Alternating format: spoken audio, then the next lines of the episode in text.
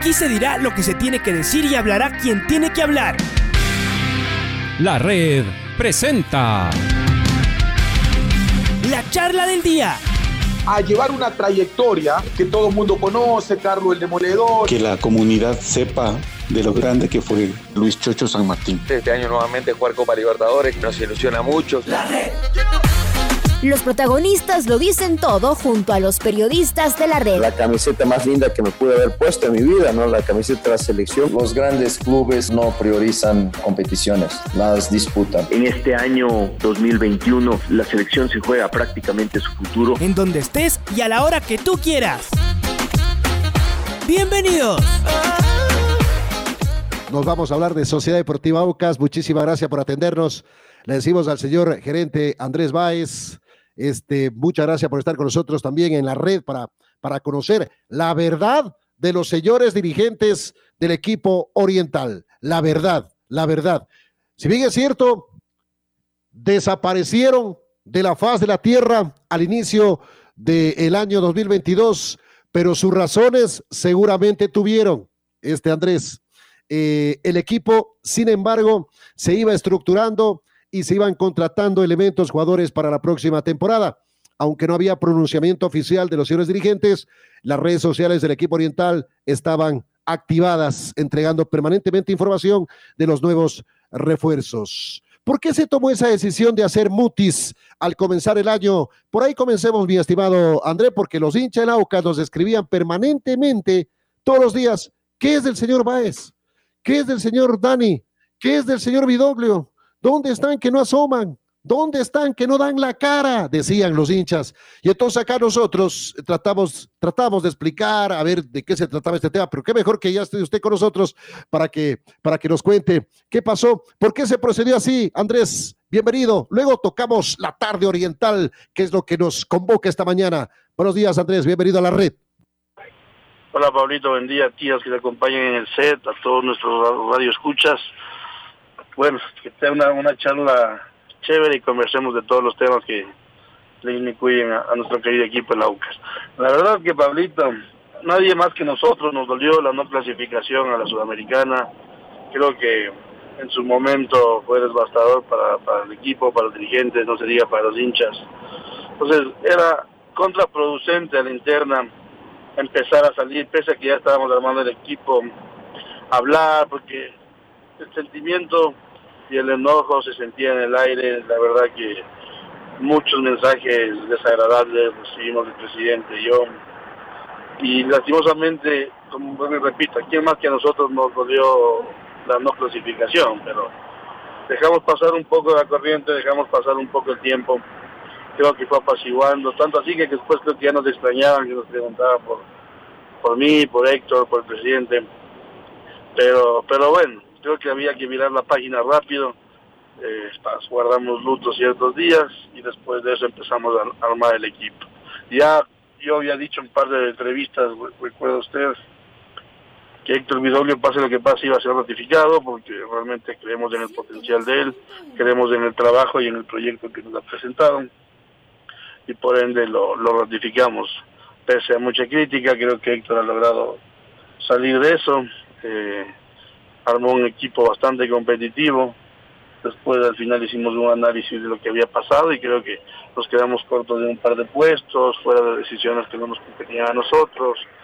Eh, pero bueno, dejamos la página atrás, empezamos a armar el equipo y hoy por hoy creo que tenemos un equipo armado, línea por línea, y que tiene dos y en algunos casos hasta tres jugadores de nivel que van a pelear y que seguro le van a dar un toque de jerarquía a la plantilla.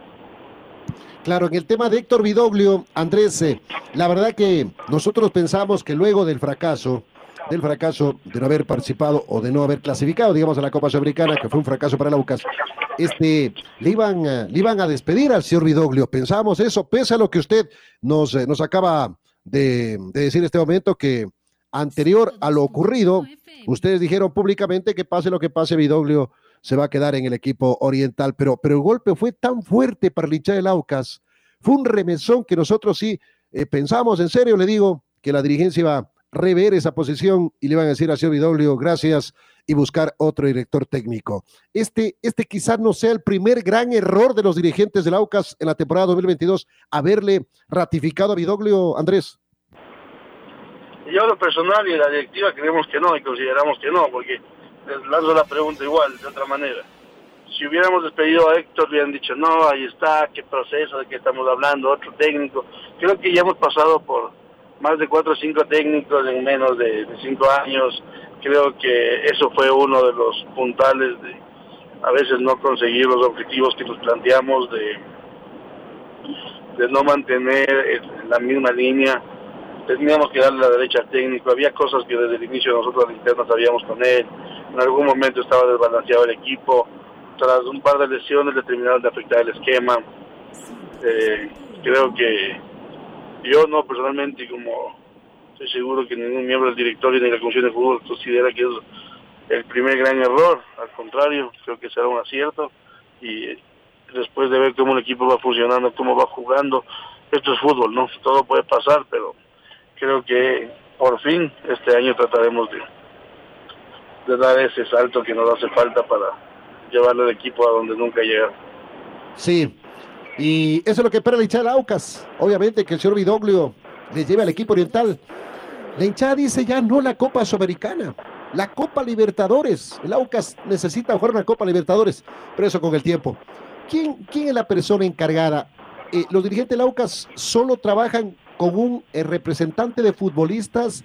Le hago esta pregunta porque también lo que se vino para el Aucas en cuanto a contrataciones en el tema de Fontanini de Verón fue otro revesón, otro golpe, otro gancho al hígado para la hinchada del equipo del Aucas, mi estimado Andrés. ¿Cómo trabajan sobre el tema de reforzar la plantilla? ¿Con un solo empresario trabajan o hay varios empresarios que trabajan con ustedes para, para reforzar con jugadores extranjeros eh, la nómina del equipo oriental? Hablo de los casos concretos, Fontanini, este, Verón, que la verdad no dieron la talla, les pesó muchísimo la camiseta del Aucas, Andrés. Sí, o sea, es más fácil hablar con el diario de lunes y ver los resultados. Cuando uno le da la derecha al técnico y el técnico le da las opciones. Y él varias veces ha salido así, fue error mío por lo menos, eh, porque yo los conocía, los traje, pero como usted dice, tal vez les quedó la camiseta grande, la adaptación, vienen del extranjero, usted sabe que en el fútbol les, afecta, no son excusas, pero hay varios motivos por los que pudieron no haber funcionado en el esquema y en el equipo, pero lo hecho ya estuvo y para contestar la pregunta de fondo, no, nosotros lo que hacemos con Héctor es sentarnos, verificar las posiciones, eh, ver dos o tres candidatos y después en conjunto con la comisión de fútbol y él tomamos la determinación y creo que como si en algún momento le dimos el clavo con X o Y jugador, también nos ha ido en algún momento un poco mal. Pero como alguna vez usted mismo, que usted mismo conversábamos, hemos salido a buscar, hemos traído los mejores extranjeros del año pasado, pero acá no han rendido. Entonces esperemos que este año sea una revancha para jugadores que están volviendo al equipo y que seguro le tienen cariño y que son fundamentales ahora en el esquema de, de Héctor no trabajamos con un solo representante, trabajamos y escogemos, seleccionamos a los mejores jugadores que creemos y que estén dentro del presupuesto que podamos manejar. Muy bien. Este, ya a medida que avance la entrevista, surgirán más eh, interrogantes sobre el AUCAS. Este, la tarde oriental, ¿cómo se está programando esta, esta tarde, noche oriental, la presentación del equipo? Van a tener un, gran sparring, un, equipo de primer nivel como Liga Deportiva Universitaria, por ejemplo. Ese, ese creo que es un primer gran paso para que la hinchada vaya. 50% el aforo, hay que, hay que respetar a propósito el tema, el tema del aforo, el distanciamiento, las medidas de bioseguridad eh, para evitar cualquier tipo de inconveniente, cualquier tipo de problema. ¿Cómo se está organizando? ¿A qué hora, a qué hora eh, comienza la tarde oriental, mi estimado Andrés, por favor? Sí, seguro, llegamos a un buen acuerdo con Liga, nosotros jugamos contra ellos en su, noche y ellos juegan contra nosotros en la nuestra. Como usted bien indica, un rival importante al que tenemos que igual enfrentarlo en el campeonato y vencer, vencerlo por los puntos y estar más arriba en la tabla. La tarde noche oriental, como ya a las 16 horas 30. Las puertas del estadio se van a abrir a las 16 horas empezarán con un par de números, después continuarán con la presentación del equipo, un par de números más y jugaremos el partido contra el Día de Quito. Estamos todavía definiendo con el auspiciante por pedido de ellos si la presentación de la indumentaria se la hace en el mismo momento o se la hace algunos minutos antes o algunos o en horario de la tarde, eso ya les daremos a conocer un poco más adelante, pero que de seguro los medios de comunicación estarán invitados a todos los, los eventos que están planificándose para el día de mañana. Allá, 16 horas se abren las puertas, 16.30 empieza la tarde oriental, presentación del equipo, etcétera. Y, y, el partido en sí, más o menos, ¿para qué horario está programado? Para exactamente las 18 horas, Pablito. 18 horas. Eh, no le entendí la parte de la presentación de la indumentaria. Eh, esa parte puede volver a explicar, por favor, eh, Andrés. Claro, nosotros teníamos pensado hacerlo como hemos hecho en varios años, que se presente en la cancha a la hora de antes del partido, pero estamos conversando con el auspiciante, quien tiene los derechos de este detectivo del club, porque ellos tienen otra idea en mente, entonces lo estamos terminando de cuajar y podría ser que sea en el mismo evento o que sea un evento paralelo antes del inicio de la, de la tarde noche ahorita. Correcto, eso lo sabremos un poquito más, eh, más a la mañana, más a la tarde, seguramente para también entregar la, el dato informativo para los hinchas del equipo oriental. El precio de las entradas, por favor, para que reitere, aunque ya en las redes sociales del equipo oriental eh, está marcado, pero sería bueno que, que, que lo reitere y cómo la gente puede comprar la entrada, etcétera, Andrés. Mi querido Pablito, las entradas están en 5 la general, 10 la tribuna, 15 el palco. Nosotros hemos tomado la iniciativa como club, viendo también el tema de lo que sucedió en el, en el aluvión este que tuvo la Gasca y vamos a donar un porcentaje de las entradas de todo lo que se recaude para, para esta causa y también vamos a poner varios puntos de acopio de todo lo que se requiera para nuestros hermanos de la Gasca que hoy están pasando probablemente mal por lo que sucedió, pero creo que la sociedad quiteña y más aún los hinchas del AUCA somos más de hermandad y seguro que vamos a tener gran acogida teniendo tanto la presentación del equipo como el evento este que hemos pensado y planificado en ayuda de nuestros amigos. Claro, que va a ser importante también, aunque el alcalde dice que ya no donen. Qué locura el alcalde de Quito, pero bueno, hay que seguir apoyando no solamente a la gente de la Gasca, sino a mucha gente que también lo necesita, no solamente en Quito, sino a nivel de país, a nivel de país, que es lo que estábamos comentando anteriormente antes de la entrevista con Andrés Báez, el gerente de Sociedad Deportiva UCAS. Este, el señor Vidoglio está contento ya con el equipo que se ha armado para la temporada 2022 o, o tira alguna duda más el señor Vidoglio, eh, Andrés. No, la verdad que hemos conversado con Héctor, hemos visto ya tres o cuatro partidos amistosos y está bastante grato con lo que ha visto, con lo que ha venido conformando.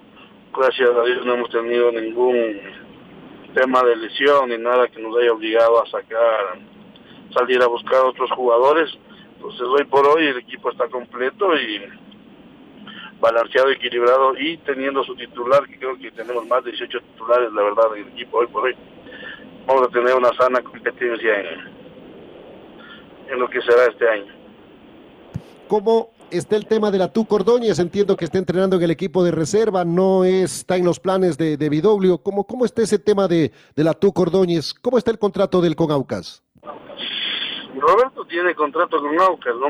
Eh, lastimosamente, como, como fue su salida en junio del año pasado, eh, el técnico, por la manera de jugar, no las condiciones de, Roberto no le no le convencen, no hemos conversado con él, estamos respetando su contrato, él está buscando un par de opciones que creo que están cerca de llegar y creo que llegaremos a un buen entendimiento para, para rescindir su contrato del club.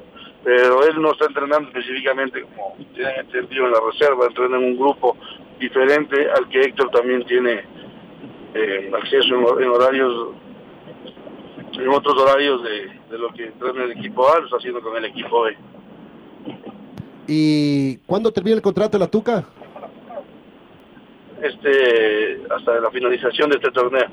Ah, ya, diciembre del 2022, perfecto. Eh, Andresito, Andresito eh, Villamarín, el Pichoncito, Raulito Chávez, también queridos compañeros, el señor gerente Laucas nos atiende gentilmente en la red. Andrés Báez. Tengo dos preguntas para Andrés, mandándole un abrazo grande y que sean eh, mejores momentos para Aucas en este 2022. Andrés, se ilusionan con el equipo y digo por todo lo que sucedió, este sabor amargo el año pasado de inconformidad en los hinchas por lo que sucedió en el estadio en el estadio Chucho Benítez. Eh, ¿Se ilusionan con este, con este año, con este campeonato? ¿Y qué le han manifestado Andrés de, de Fará, por ejemplo, o de Fara, perdón, y de Nico González, del jugador que marcó un gol el otro día en, Lima? ¿Cómo ven a la plantilla ustedes que están más de cerca al equipo?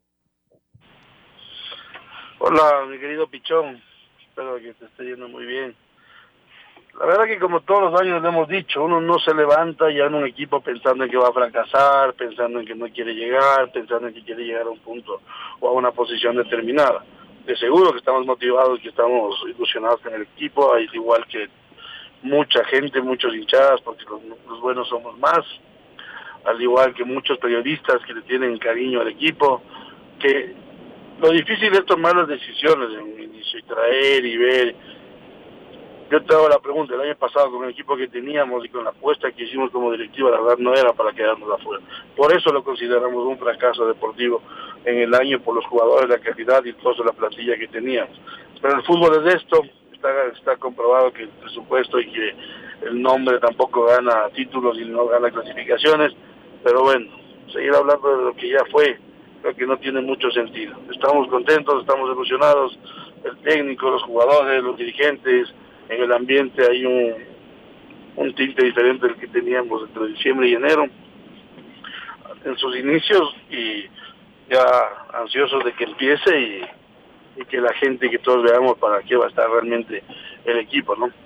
Ayer eh, aquí en la radio hablábamos con eh, Santi Catani, presidente católica, y con Andy Larriba, directivo del eh, IDB, y ambos manifestaban la preocupación que existe por eh, la deuda, el atraso, el incumplimiento y que no han respondido sobre el plazo que le pusieron a Gol TV por eh, la deuda que tienen eh, y que va a haber un consejo nuevo de presidentes.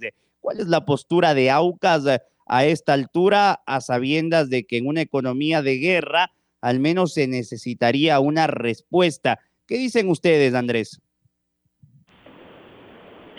La verdad que es un tema muy álgido que se ha venido hablando y se seguirá hablando por mucho tiempo más, que es el tema este de los derechos de televisión. Yo creo que se ha mostrado una buena predisposición con un pago inicial, sabemos que la deuda ha seguido incrementándose, sé que hay una reunión el día lunes entre la comisión que se nombró en un consejo de presidentes y Gol TV, esperemos que salga humo blanco de, de aquí por el bien del fútbol ecuatoriano, porque creo que ha sido un, la mayoría de cosas un gran asociado, un gran aliado, un gran partner Gol TV, pero de acuerdo con Santiago y con, con Andy. En una economía de guerra, todo centavo doble, cada dólar se tiene que ahorrar y se tiene que utilizar de mejor manera y de seguro que nos tienen que dar una respuesta realmente con el tema del flujo porque llega un momento en el que el ingreso sí lo sigues lo sigues teniendo, tienes un documento por cobrar, pero ya el flujo comienza a afectarte, ¿no? Y la cadena de pago se rompe y empieza a, ver que hay discusiones entre jugadores, dirigentes y cosas que no le, no le sirven a nuestro fútbol. Andrés, veremos qué pasa. perdón, perdón que te interrumpía. ¿Desde cuándo no, no han percibido ingresos? ¿Abril? ¿Abril es? No, me parece que en los últimos desembolsos ya empiezan a completar a finales de mayo, comienzos de junio, si la memoria no me falla. Muy bien.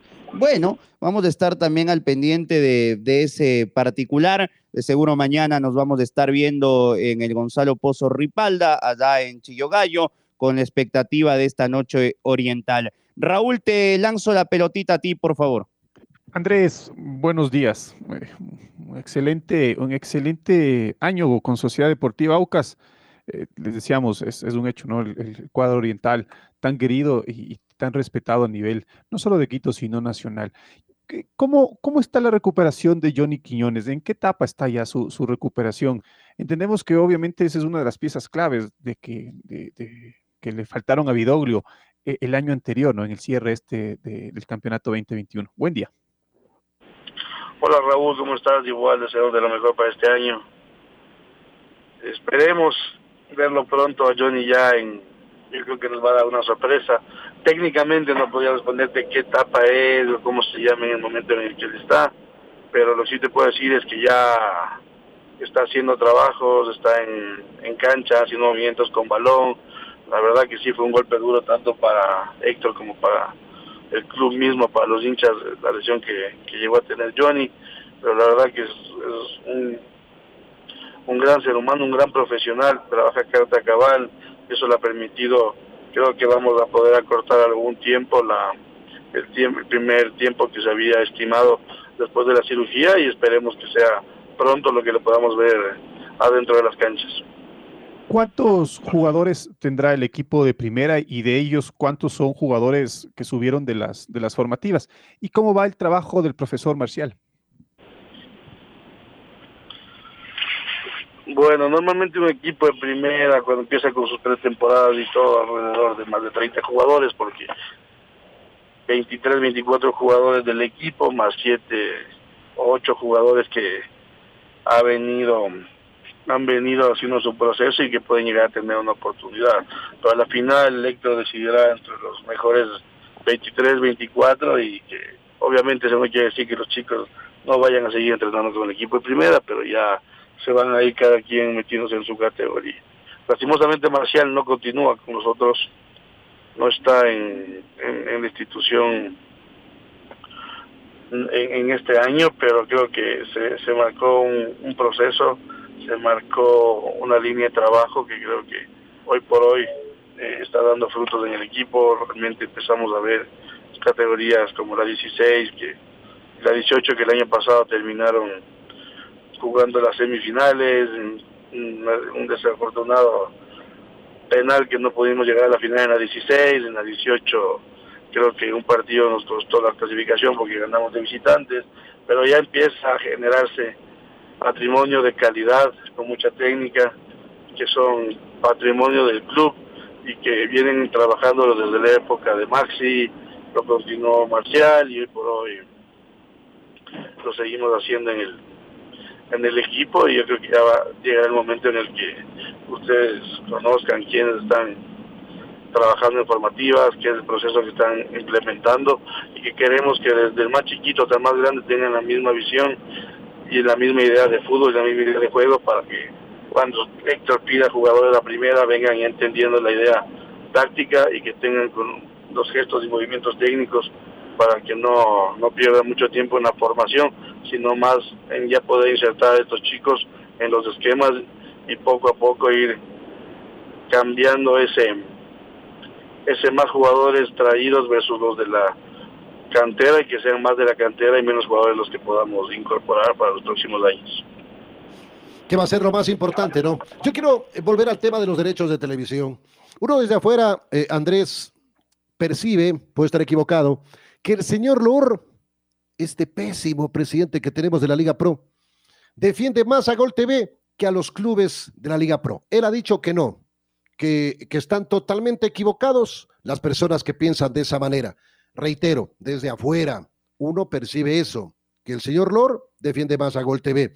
Y ahora se ha dedicado, este pésimo presidente que tenemos de la Liga Pro, a dedicarle eh, en su cuenta de Twitter eh, frases y líneas al presidente Egas de la Federación Ecuatoriana de Fútbol. Y ahora le está acusando, dicho por algunos dirigentes, dice Lor, ¿no? Del fútbol ecuatoriano, que es el señor Egas el que les está les está manipulando a los directivos para que constantemente reclamen este tema de los derechos de televisión, porque según este pésimo presidente que tenemos de la Liga Pro, Lor, según él, Egas, el presidente de la federación, quiere que otra cablera tenga los derechos de televisión. ¿Esto es verdad o, es una mentira más de el señor Lor? Eh, por favor, mi estimado Andrés. Mi querido Pablito, siempre en el fútbol hay muchos dimes y directos y terminan siendo chismes de pasillos y no, no dices tu nombre y apellido quién lo dijo, cómo fue, dónde fue. Entonces, muchos eh, con este tema es un tema importantísimo para el fútbol ecuatoriano, es un tema que es realmente el que mantiene al 65% del fútbol ecuatoriano, porque hay muchos equipos que viven realmente solo de los ingresos de derechos de televisión. Hoy por hoy que ha habido tanto falta falta de flujo empiezan a saltar todos los problemas. Yo la verdad que creo que tanto Miguel Ángel como Francisco en sus, en sus estamentos lo han hecho de manera fenomenal. Estamos a puerta de clasificar a nuestro cuarto mundial. Por el otro lado, yo creo que la liga ha crecido, el control económico ha mejorado, el tema del espectáculo ha mejorado, hay cosas que en ambas partes se tienen que mejorar. Yo no sé si en algún momento el quiebre de la relación personal que tenían los dos afectado también, y entre tanto dime y direte, se especula, se dice, personalmente yo he conversado con los dos, sé la posición que tienen los dos, obviamente Miguel Ángel tiene presidente de la Liga Pro, y la Liga Pro es la que tiene firmado el contrato con Gol TV, y a